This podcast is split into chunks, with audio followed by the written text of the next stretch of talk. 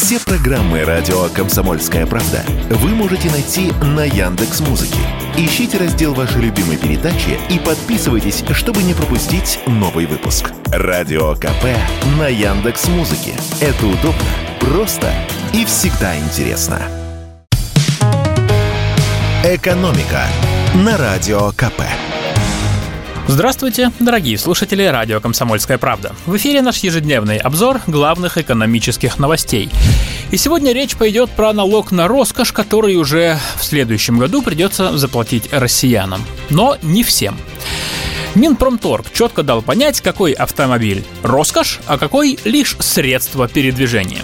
К шикарным машинам, согласно законодательству Российской Федерации, относятся автомобили ценой от 10 до 15 миллионов рублей и не старше 10 лет, а также машины дороже 15 миллионов рублей и не старше 20 лет. Владельцы таких машин должны платить транспортный налог в тройном размере. Простонародье это называется налогом на роскошь. В помощь водителям, ну, чтобы не запутались и не заплатили меньше, Минпромторг 13 апреля опубликовал список из 449 моделей, которые облагаются повышенным сбором. Их список вы можете найти на сайте Минпромторга или у нас на kp.ru. Если сравнивать с прошлогодним списком, то нынешний перечень вырос на сотню моделей. Например, его украсили Audi A8, Ferrari California T и BMW M8 Grand Coupe. Есть в списке и российские автомобили. Владельцы «Лады» спокойно, без паники. Из отечественной роскоши сюда попал только люксовый бренд «Аурус».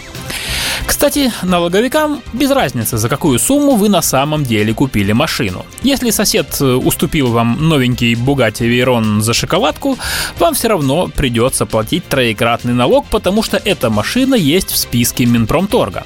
Точная сумма платежа зависит от того, в каком регионе зарегистрирован автомобиль. В каждой области и республике свой транспортный налог. Уведомление от налоговой об уплате троекратного сбора за 2023 год владельцы таких машин получат уже в 2024 году. Кстати, еще пару лет назад налогом на роскошь облагались машины дороже 3 миллионов рублей. А потом началось. Сперва пандемия с дефицитом электроники и микрочипов, из-за чего машины резко подорожали. Потом уход иностранных производителей, проблемы с запчастями и новыми машинами, новый скачок цен. В общем, брать 3 миллиона как точку отсчета для превращения обычного автомобиля в роскошь стало как-то смешно. Toyota Camry, Skoda Kodiaq, Chevrolet Camaro этим и многим другим машинам до роскоши очень далеко, а все они уже стоят дороже 3 миллионов рублей. Поэтому год назад правительство и повысило планку, после которой назначается налог на роскошь до 10 миллионов рублей. И в завершение выпуска давайте поговорим о международной торговле. Доля рубля в расчетах за российские экспортные поставки превысила 30%, практически сравнявшись с долларом. По данным Центробанка, в расчетах по экспорту доля доллара сейчас составляет почти 34%, доля рубля 32,4%, доля евро 18,7%. А доля юаня выросла с жалкой половины процента до 14%. Зачем все это нужно и почему российские экспортеры так активно переходят на эти валюты? Как пояснил нам директор Центра конъюнктурных исследований Высшей школы экономики Георгий Остапкович, проблема в том, что страны, которые печатают доллары и евро, в любой момент могут их заморозить и не дать покупателю возможности перевести деньги за товар. Проще говоря, в условиях санкций деваться многим российским экспортерам просто некуда. Но у смены валютного курса есть и минусы. Например, новые валюты, пришедшие в нашей торговле на смену доллару и евро, несут в себе риски. Эксперт приводит такой пример. А, в нашей внешней торговле выросла доля индийских рупий. Ими расплачивается Индия за поставки нашей нефти. Ну вот, получили мы рупии и что с ними делать дальше?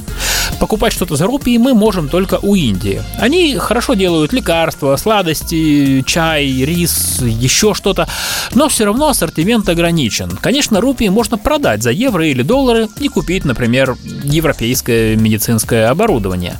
Но поскольку рупия это не ходовая валюта, то продать ее можно будет только с хорошей скидкой.